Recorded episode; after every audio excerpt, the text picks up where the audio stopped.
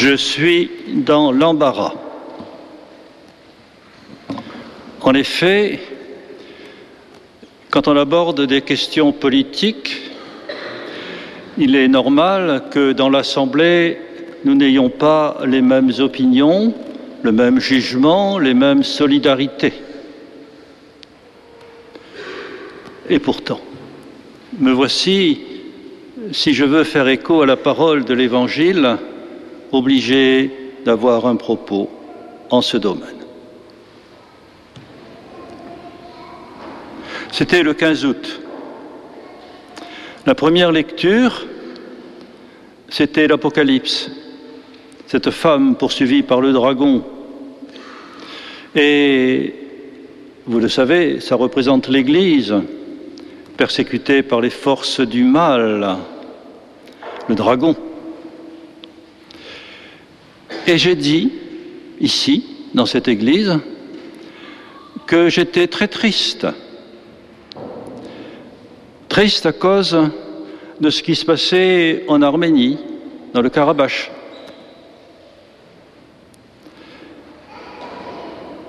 Alors un frère est venu me consoler, c'était gentil, mais je redoutais le pire qui est arrivé.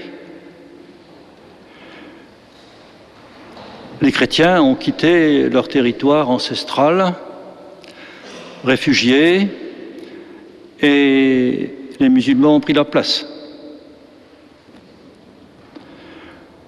Les puissants de ce monde ne peuvent rien faire, m'a-t-on dit, parce que l'agresseur nous fournit le pétrole que nous n'avons plus par les Russes dont nous avons besoin.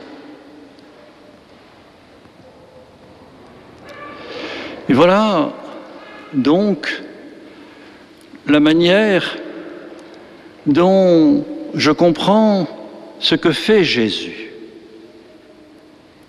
Car vous l'avez entendu, il y a les pharisiens, mais il y a les hérodiens. Hérode, c'est le souverain de la Galilée, celui donc qui a autorité sur Jésus politiquement, administrativement. Et il y a un tribunal. Et Jésus demande à ceux qui le jugent, la monnaie, qu'est-ce qu'il y a écrit dessus? Il y a le nom de César. Alors un ami latiniste me dit qu'il y a écrit en latin Divus César, le divin César, le César qui se fait Dieu. Car l'enjeu n'est pas selon l'adage commun dans notre République laïque qu'il faut payer ses impôts et payer le denier du culte en partageant. Non, c'est pas ça.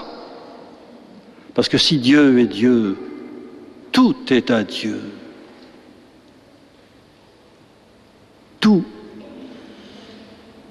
Et c'est pourquoi ce que nous faisons de l'argent, ce que nous faisons du pouvoir, doit se référer à Dieu qui doit prendre en compte tout ce que nous faisons, tout ce que nous vivons, parce que c'est le même Dieu pour tous les humains. Et cela interdit de faire la guerre en son nom. Et nous voici aujourd'hui. Pendant des années, j'étais dans un groupe d'amitié judéo-chrétien, avec des rabbins, on travaillait. Et quelqu'un de ce groupe m'a demandé d'aller voir ce que je ne fais pas d'habitude, de la télévision, pour voir ce qui se passe dans ce pays où a vécu Jésus, la Terre Sainte. Et j'étais à la télévision, et il y avait un reportage très émouvant dans lequel on montrait le ravage d'un kibbutz. Et après avoir montré les images terribles, le journaliste a parlé du kibbutz en disant l'idéal socialiste, communautaire, qui habitait la fondation des kibbutz, leur euh, application, leur dépouillement, leur courage, leur qualité dans la production agricole, bref, un modèle de civilisation. Mais il n'a pas tout dit. Il n'a pas dit que ce kibbutz s'était installé il y a un certain temps, là où il y avait des villages, des paysans, qui avaient été chassés manu militari et qui vivaient depuis lors dans des camps de réfugiés près de la ville de Gaza. Et c'étaient leurs petits-enfants qui venaient se venger. Ils seront punis. Ils méritent de l'être. Mais attention, leurs arrière-neveux viendront peut-être aussi se venger. Et c'est cela que Jésus coupe par sa parole à ceux qui le jugent et aux pharisiens.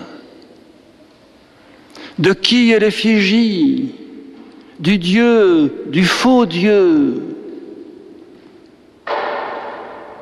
De qui est l'effigie Qui gouverne notre monde? L'argent Le pétrole Les mines La haine? C'est la question qui nous est posée. Et voilà pourquoi nous sommes invités par Jésus à reconnaître que notre Dieu est l'unique, que notre Dieu est celui qui veut le salut de tous, que notre Dieu ne fait pas les différences, qu'il n'est pas prisonnier de nos différences, de nos intérêts, et qui nous demande de vivre quelque chose de nouveau.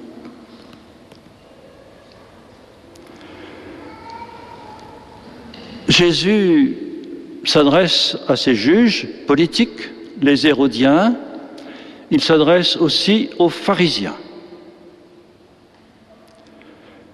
Si ce que j'ai dit était plutôt politique, vis-à-vis des pharisiens, c'est théologique. Dans la loi que les pharisiens appliquent à la règle, il nous est dit que Dieu est l'unique et il y a aussi un avis, tu n'invoqueras pas le nom de Dieu en vain.